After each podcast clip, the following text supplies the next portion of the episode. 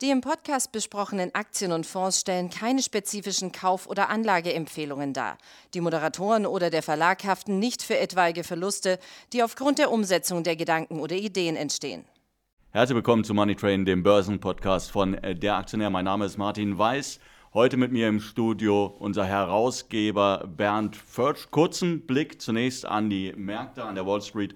Hat sich die Stimmung wieder etwas eingetrübt. Es geht moderat nach unten, nachdem wir ja tatsächlich am Vortag deutliche Gewinne eingefahren hatten. Der DAX etwa im Bereich 14.100 Punkte. Jetzt aber zu unserem heutigen Thema Specs. Das geht tatsächlich um diese Mantelgesellschaften, um diese Zweckgesellschaften, die sich großer Beliebtheit, Popularität in den Vereinigten Staaten erfreuen. Im vergangenen Jahr ein Riesenvolumen, was hier an Wagniskapital eingesammelt wurde, um letztendlich dann Unternehmen quasi durch die Hintertür an die Börse zu bringen. Und jetzt kommen wir zum Thema, zum eigentlichen Thema.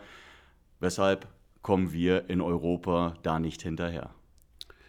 Gut, ähm, erstmal hallo, ja. Und ähm, ähm, das ist ziemlich einfach, weil die Finanzmärkte natürlich ähm, in Europa allgemein hinterherhinken. Und natürlich auch die IPO-Tätigkeit, wie wir es in den USA sehen, äh, natürlich, was die westliche Welt betrifft, äh, hier mittlerweile schon fast als Emerging Market bezeichnen kann. Wenn Sie sich auch den DAX vergleichen, der kommt ja auch nicht voran. Das hängt natürlich zum einen an der Politik zum anderen natürlich, dass es wenig Unternehmertum gibt, also so schillernde äh, Personen wie jetzt ein Elon Musk oder so, wirst du halt hier in, in Europa oder in Deutschland wenig finden. Sie haben gerade gesagt, das hängt an der Politik. Inwiefern? Ja gut, die Politik äh, äh, zeigt ja letztendlich die Leitlinien und die Politik zeigt ja letztendlich auch die Sache der Unternehmertätigkeit. Und ich glaube am Ende, dass wir hier in Deutschland oder in Europa jetzt nicht unbedingt eine unternehmerfreundliche Politik haben. Gut, ich meine, Olaf Scholz, äh, unser Finanzminister, hat, glaube ich, äh, vor einigen Monaten gesagt, dass er das Sparbuch nach wie vor für ein äh, wirklich geeignetes äh, Vehikel. da müssen wir beide lachen, aber beim Minuszins äh, ist es natürlich äh, kein Sparbuch mehr, sondern ein Minussparbuch. Also, was ich damit meine, ist was anderes. Ich glaube einfach, dass die Kapitalmärkte in, in, ihrer, in ihrer gesamten Art und Weise in Amerika einfach, äh, äh, sag mal, es ist ja nicht nur McDonalds oder irgendwelche Sachen, die wir kulturell aus Amerika rüberholen, äh, sondern dass es auch das Unternehmertum per se, auch mit den, mit den äh, ich sag mal jetzt mit den äh, Motivationen, die die Kapitalmärkte, ob es jetzt Optionen sind, ob es jetzt so ein bisschen der, der, der Run nach dem großen Geld und dann und, und so weiter ist. Also es ist eher allgemeiner Natur. Okay, ja. aber ich meine, es waren im vergangenen Jahr 78 Milliarden, die alleine in den USA eingesammelt wurden für Specs. Das waren, ich habe es mir aufgeschrieben, 244 IPOs, die auf diese Weise letztendlich finanziert wurden. In Deutschland oder Europa null. Also ähm, das kann ja nicht nur Politik sein. Haben Wagniskapitalgeber vielleicht auch gewisse ähm, ja, Hemmungen, um in Europa zu investieren oder? Ähm auch, ja, eben auch wegen, ich sage jetzt mal vorsichtig, wegen dem Thema Politik. Ich will jetzt hier auch keine Wertung der Politik machen, nur die Politik äh, setzt letztendlich die Leitlinien, macht gewissermaßen die Vorgaben und da sind wir halt leider äh, einfach jetzt nicht unternehmerfreundlich. Aber ich glaube, der entscheidende Punkt ist letztendlich nach wie vor, wo geht das Geld hin und wo kommt das Geld her? Und es befindet sich einfach nun mal in Amerika und es ist ja nicht seit gestern so. Ich meine, ich mache jetzt über 30 Jahre äh, das Thema Börse oder fast einen Tick länger sogar. Äh, und da kann man 35, 36, 37, lange Rede, kurzer Sinn und da geht das Geld einfach hin und deswegen gehen auch viele europäische Unternehmen, schauen sich Beyondech beispielsweise an, die sind eben nicht in Europa, wo es ja eigentlich ist ein deutsches Unternehmen.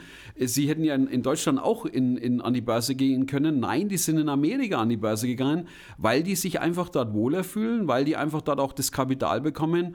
Und das ist natürlich am Ende, machen wir uns nichts vor, ohne jetzt zu politisieren, das Geld, Beyondech ist im Kern oder eine deutsche Firma, aber letztendlich kapitalisiert und finanziert äh, von, von, von Amerikanern, ja, vom amerikanischen Kapital. Okay, aber jetzt sehen wir natürlich, okay, wir haben jetzt zwei, drei IPOs, äh, die tatsächlich auch, äh, also Specs, die letztendlich auch in Europa abgewickelt wurden. Ich glaube, es waren 495 ähm, Millionen, die hier eingeworben wurden von Investoren.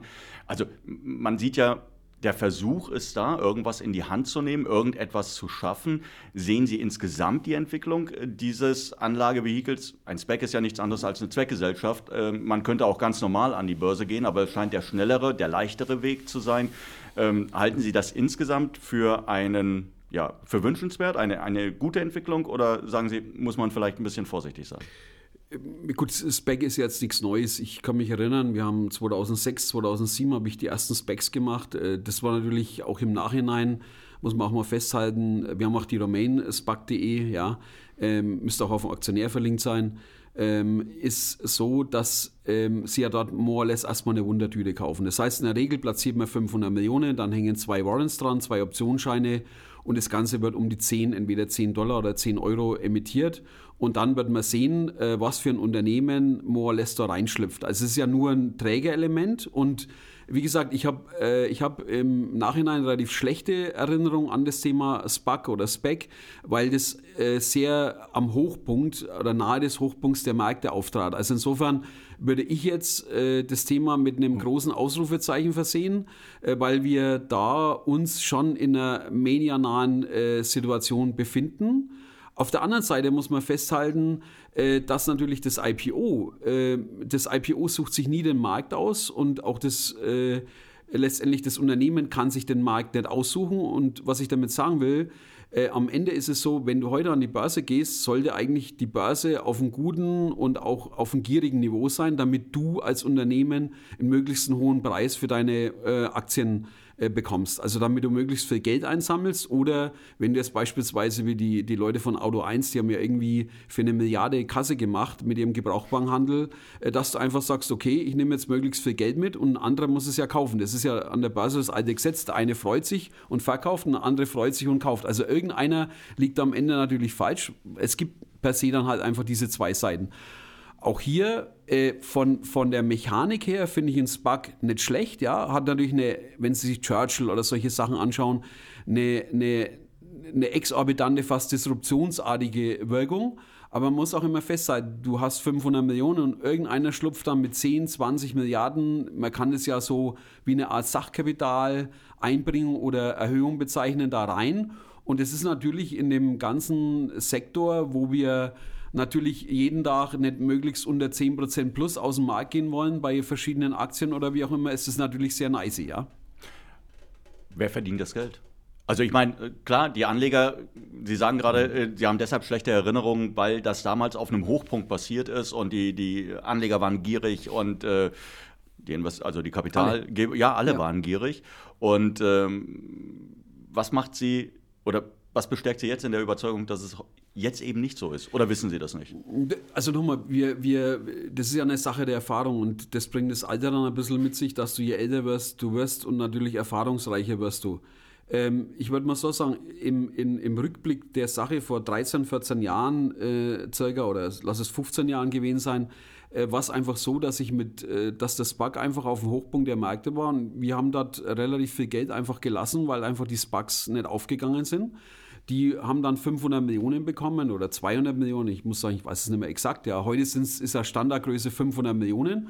Und wenn die 500 Millionen, da gibt es dann gute Verwaltungsgebühren, das Ding muss gelistet werden und so weiter. Und wenn die dann kein vernünftiges Unternehmen, kein vernünftiges Vehikel finden, dann werden die halt quasi more or less irgendwann ein bisschen abgewickelt.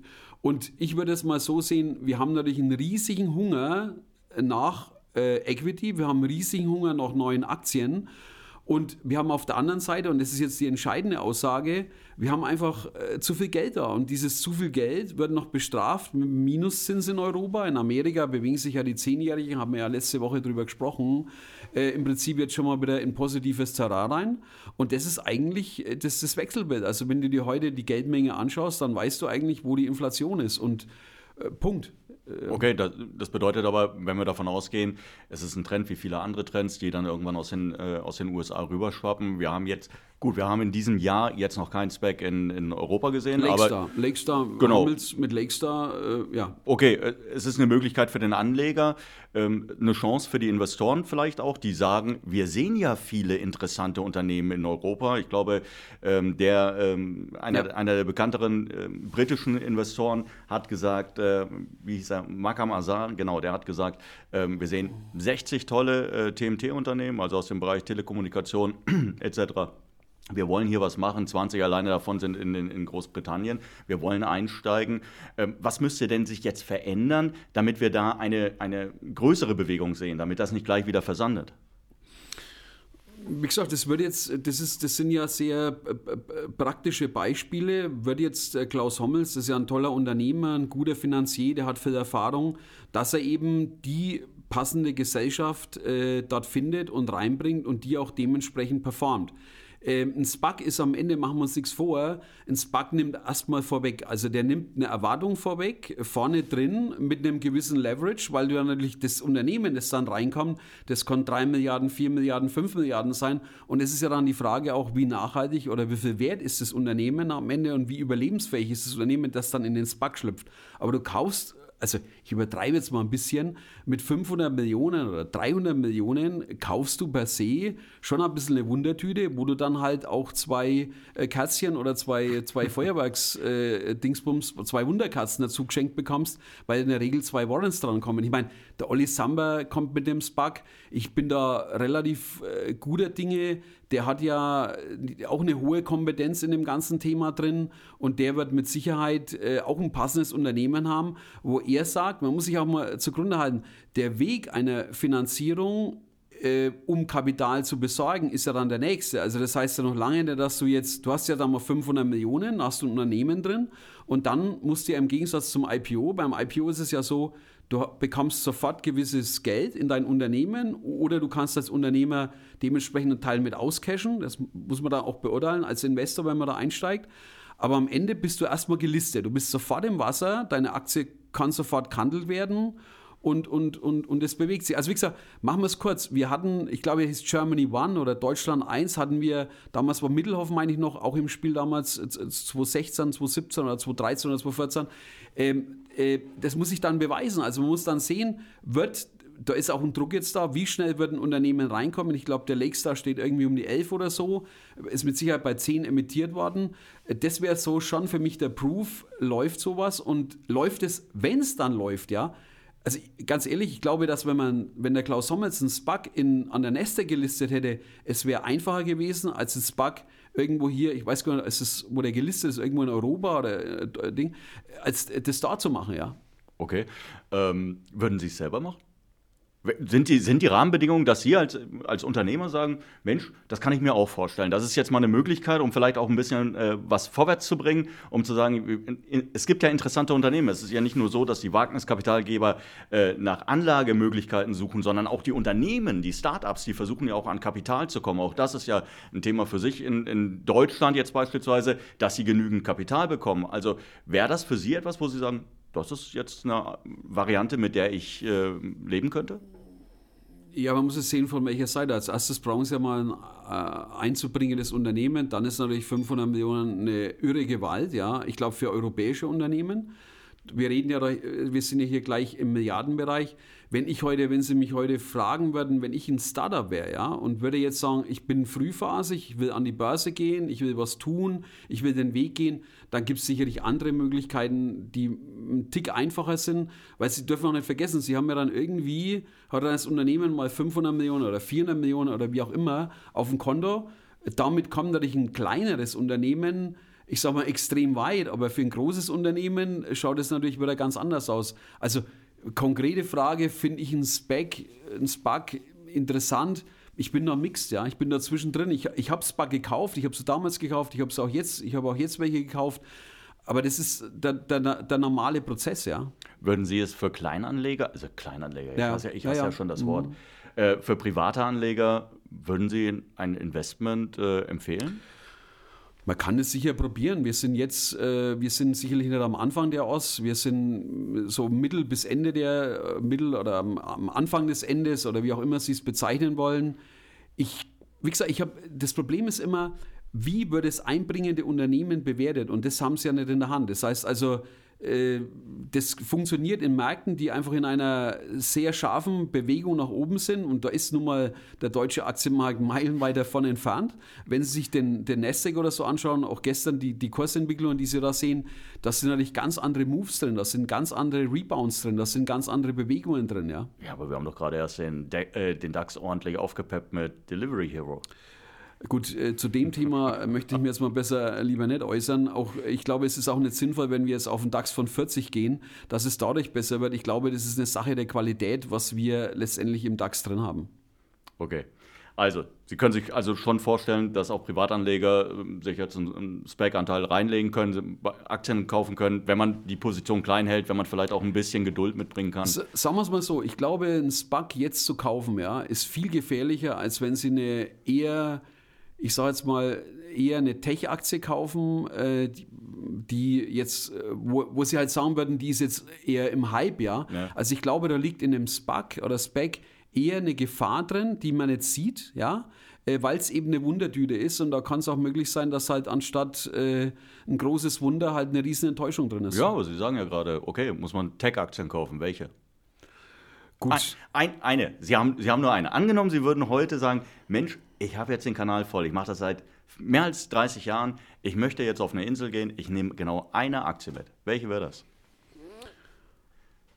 Ich kann jetzt nicht FedEx sagen, ja, aber äh, das, das wäre natürlich jetzt verpönt. Aber ich würde, um es kurz zu machen, ich würde von, von, allen würde ich immer noch auf Apple setzen. Das ist jetzt so das marktbreiteste, die würde ich jeder Staatsanleihe bevorzugen. Ich äh, würde jetzt, weil ich da auch ein bisschen leicht überrascht wurde, aber jetzt im konservativen Sektor, ich glaube, dass die Banken einen guten Rebound insgesamt bekommen. Also, äh, aber lange Rede, kurzer Sinn, wenn, Sie, wenn ich mir heute eine Aktie kaufen würde, die ich jetzt, die einzige Aktie sozusagen, weil ich, also, und es wäre ich würde nicht FedEx jetzt hier sagen dürfen oder können oder wie auch immer, äh, Disclaimer, Disclaimer, Disclaimer, nee, Spaß beiseite, dann äh, würde ich eine Apple kaufen, ja.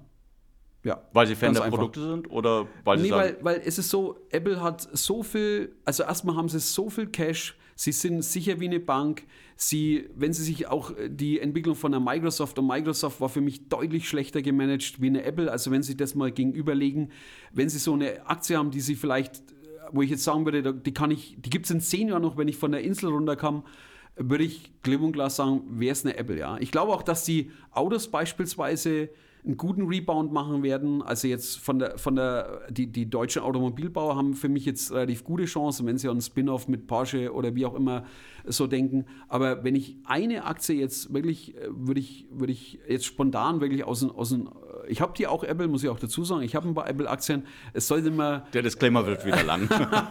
nee, aber ganz klar Apple, ja. Also, liebe Zuhörer, Sie haben es gehört.